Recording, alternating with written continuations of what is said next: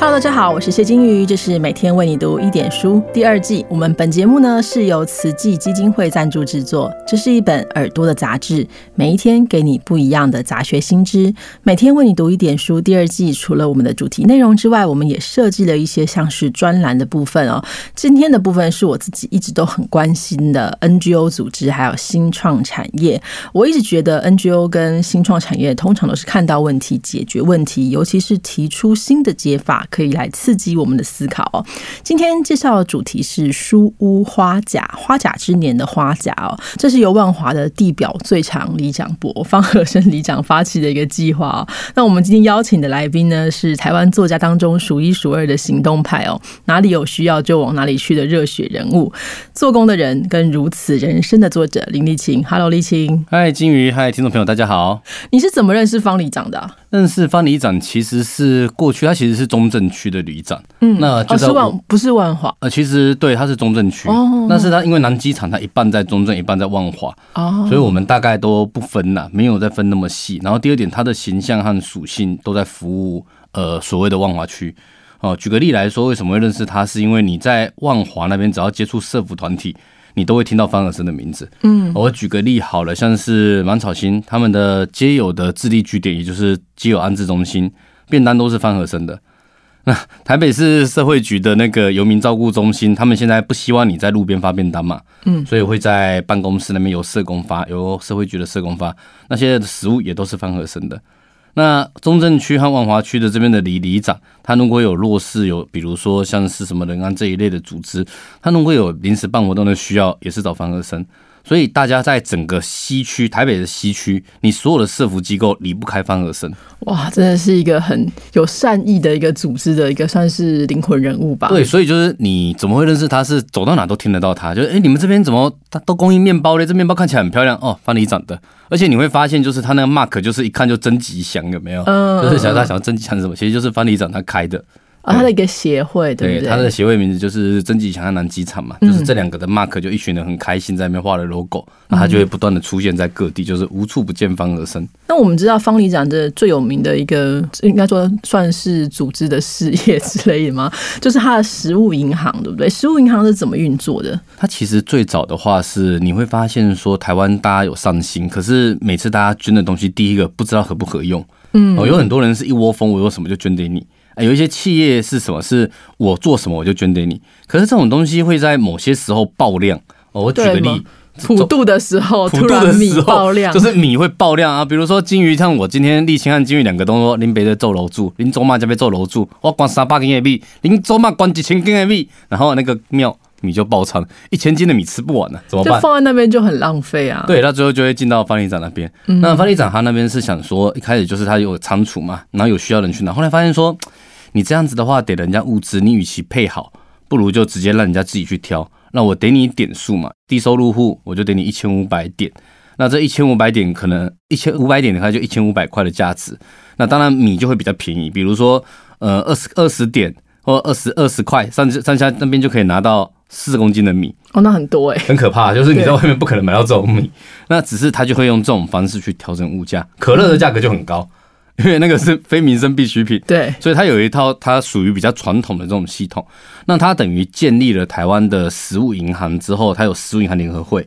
我们台湾的食物银行大概分成三种体系，第一种就是所谓的安德烈一九一九，它历史很悠久，是用食物箱，就是一箱一箱送到你那边去。我想大家都知道罗少和将军，嗯，哦，他们可以用投递宅配，或者是送到当地教会得落实。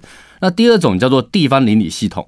很可能就是公庙自己多了，他就一个仓库放在后面，然后发现说，哎，这样子不对，那我干脆就开放让大家选。这是另外一种叫地方重量。那方里长这个叫新式系统，就是开架式食物银行。嗯，也就是说它有货架，有点像干妈店，有点像 seven，那里面就会有各式东西摆上去。那它会随着时间进化，比如说它有拜拜过认证，有一些人就是普渡嘛，我们说米嘛，那都拜过了，他就在旁边点。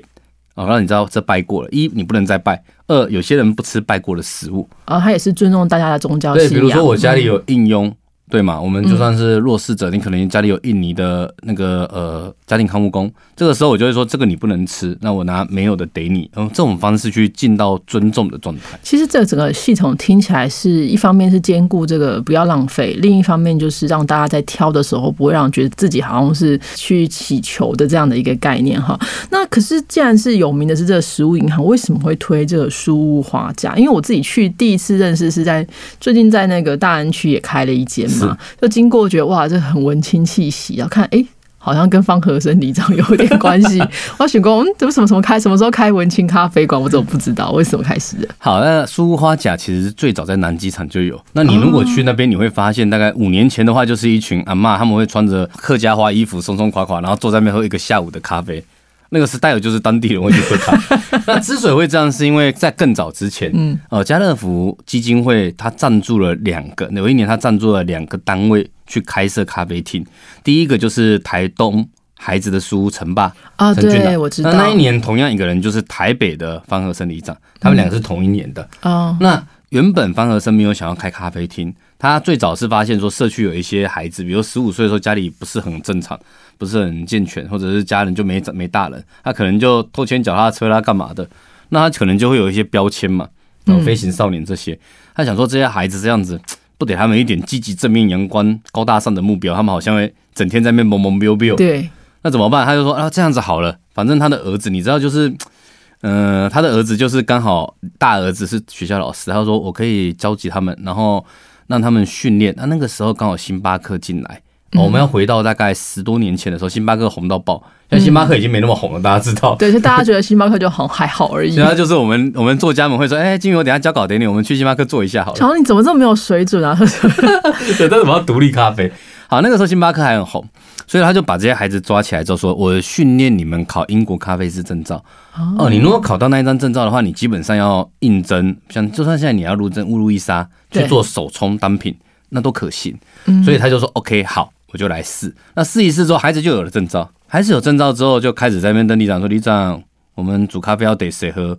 他最早就是叫大家冲了之后跑去家乐福门口，桂林路家乐福，因为桂林路家乐福是整个中正万华区最大家乐福，它营业额可能比七八家家乐福还要大。嗯，对，他就去那边分给大家喝。那那个时候，他孩子就觉得很开心。那他们就问李长什么时候让我们开咖啡厅？你就知道嘛，就一听之下就。李长就又往楼上去找家乐福基金会，然后就和陈爸一起开了书屋花甲。那书屋花甲那个时候就是想要给他们，哎，可以来这边弄。可是书屋花甲过去在南机场，它的营运上其实很辛苦，原因是，呃，你知道它本来就有一部分是社会责任嘛，对，所以他们会有的时候一两个礼拜都不开店，就全部把小孩抓在那边练习考咖啡师执照。然后浪费一大，不能说浪费，消耗掉一大堆咖啡豆的材料。嗯，因为你要烤那个，你也是要好的咖啡豆嘛。对，你不可能拿烂的，怎么冲也是烂的，孩子就冲两次烂的就 我不玩了啦。这样子，他一定是冲的时候，哦，好棒棒，我这个比你好喝。然后冲出了味道，冲出了层次，他们就会再进一步。所以这其实都是还蛮惊人的成本。对，然后后来又因为说他有了那个店，他就想说，那我还能做什么？一定是在旧有的基础上扩大。他就在门口放冰箱，然后把一些沙拉啦、面包，你需要的就去拿。那大家就会在那边看，然后等三点的时候去抢那个呃插保存的面包啦，呃插插插肯铺的面包啦这种的啊。但后来大家就会就被里长骂说你不能抢两个，一天一个。后来又开放一天两个。然后有些人就会在那边排，然后就会这个店就开始增加。那后来想说，那我们不只收面包，我们也收了食生鲜食材，有一些丑蔬果捐来，我干脆切一切，把好的地方做起来，然后开始做成减仓什么的。对，那因为他那个时候刚好范里长的小儿子也回来了。他有三个孩子嘛，一个是大儿子是学校老师，嗯，呃，女儿的话是呃之前在文讯啊那个技专工作，他对文学非常有爱心，哦，兴趣就是热爱台文。那最小的儿子是高雄长旅大学，你知道那是一个名名校。的，专门的，所以他儿子就是每天在那边切水果啦、腌梅子啦，把食物弄得很漂亮可爱，所以他配菜会有七八种，就会变成说在那边吃你会觉得哎很 OK，所以他就推广叙事理念。是这个样子，那慢慢的在南机场稳了之后，他就想说，哎，我接下来是不是要走到其他地方去？所以到了你家那边去了。对，因为我觉得在这个咖啡店，就是整个书屋花甲的氛围，其实一方面是很舒适的，另一方面其实这样从沥青的这个分享听过来，也是一方面不浪费，再是让这些有点弱势的小朋友很有自尊的去找一份工作。那另一部分的话，就是回复这个呃食物的这个需求哈，所以我觉得这是蛮有趣的。那所以理想运作方式会是什么？就是理想运作方式现在还是就是因为你今天要让这些所谓弱势。要能够开始得到培力，就是让他们可以回归社会学习的一技之长。你其实需要一段比较长的时间。对，那一定要也要做到去识别化。所以就想说，哎，除了南机场之外，那边都我认识嘛，怕人家说，哎，你怎么在这边端咖啡啊？这样子，那我们去大安区好了。所以就决定去大安区开店。开店之后的话，你会发现，就是他的儿子在那边当店长。然后想说，哎，我们可以做一些译文啊这种活动，做，因为现在都走复合式，就想我们在旧有的书画甲基础上，把这些已经考过的孩子带过来去，带个半年，带个一段时间，让他熟悉这边工作环境。他比如说，我举个例子好了，呃，不要迟到，哦，工作态度要纪律，对，工作态度是一种，就是你很难教。你没有办法用讲的，你用讲的根本没有用啊！你一定是待在旁边，然后我们有一个空间，有一个企业，然后对你说，好，那我们所谓的工作态度就是不要迟到。如果真的不舒服，要提早讲，不是老板问你在讲。那没事的时候就整理环境，哪些环境是你应该要主动顾的。那这些要一定要带着做，因为每一个地方不同。可是，一旦养成之后，对他受用无穷，就希望可以做到这样培力。嗯，就听起来的话，就是一方面除了这个技能的培训之外，还有品德教育的部分，我觉得这蛮重要的。是，因为毕竟这样子，如果说他有一些弱势的呃家庭出来的小朋友，在这个品德的部分，常常会被大家贴一个标签。那如果说有这样的一个辅导话，是蛮好的。那我知道这个计划现在在平台是进行当中吗？嗯，好像是。挖贝吧，好像贝壳放大他们自己的，我不确定是哪个平台，因为他们现在的呃募资已经有点有点走到了新的，就是一页式，然后很漂亮的那种做法，蛮漂亮。对，目前呢我记得是有一千多人支持，那店也已经开起来，嗯，只是说现在因为疫情的原因，然后他还没有办法开放内用，但已经可以订外带餐，然后可以预购。每个礼拜也会推出菜色。我上次是在看蠢羊还是谁的，就说被丢了非常多的试吃，说你要不要试试看，可以帮我们宣传一下。那还有一点是因为他的小儿子一杰嘛，他们高中参与大学，所以他是带甜点师，那边的甜点是一对，就是可惜就是现在没办法内用，不然我就揪你们去吃，你知道吗？因为我看到他那个蛋糕拍出来的照片，我觉得嗯好像蛮蛮美的，因为那是真正的名门正校他们的甜点师照的 K 刚可以走哎。那材料的来源基本上大家刚好又都符合所谓低碳环保、健康饮食，因为它是 NG 丑蔬果，把它整理。其实那种 NG 丑蔬果有一件事情是也适合那边的孩子，因为你只要用功就可以弥补他原本长得丑的不足。嗯，但是你的他的价钱低，你反而用你的功去赚酬劳，这个是对的。就是如果你今天本身家庭环境没有很好，那你就用自己的技术、专业和时间去换取正当的酬劳，而这个是一定可以建立的起来。我觉得这就是除了可以做出漂亮的食物之外呢，还很重要，就是说你可以透过做这件事情，可以让他们有点感，就是会有点感怀这样子哈。那所以这个计划其实目前都还进行中，对不对？都还在进行，大家都还可以去募资。然后当然因为这阵子疫情，所以所以他们募资里面还有代用包啦、物资包，嗯，还蛮多蛮多细项。对，就包括说你可能也是回馈到原本的，因为它是还是社会服务为主的，它有一部分是社会服务。对啊，就我们大家如果不知道代用包是什么，你可以回去看听听看前面第一季，我们其实有提过这代用包跟物资包非常非常的重要哈。那我们的节目的最后，立青，你有没有想要跟大家说一点什么？我会说，大家可以从大家身边开始想起，就是我们应该前一阵子要么就是你恐慌之下囤了一堆物资，到现在绝对还吃不完。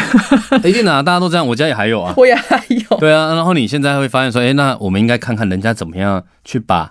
多余的，或者是你本来认为 NG 的食物做到好，有的时候我们说给人教育，有一点是消费也是自我教育。嗯，我们去哪里消费，就代表我们在教育自己，我们应该认同什么？嗯，你的你的钱财在哪，你的心就在哪里。是啊，钱在哪，心在哪，这是非常简单的道理哈。好的，大家如果有兴趣的话，可以 Google 搜寻一下书花甲，其实现在在这个页面上都有这些相关细项的一些讨论哈。那主要是因为为什么是请沥青？是因为沥青在这个疫情期间，你基本上都泡在那边嘛。差不多。你如果等下看我的车上还有要去捐给人家的推车，超还有一堆呃奇奇怪怪的各种物资，你想不到都有了。好，没有关系。但是因为这个整个疫情的关系，大家如果家里面还有任何的物资，你觉得哎，其实自己也用不太到，那或者说你在这个之后的疫情比较宽松中，你想要去内用，想要带家人去呃体验或是感受一下这样的一个理念哈，那我觉得你都很很欢迎大家到书屋花甲去，我们可以用实际的行动来帮助这些小孩哈。那我们谢谢沥青，谢谢大家，大家拜，拜拜，我们明天见。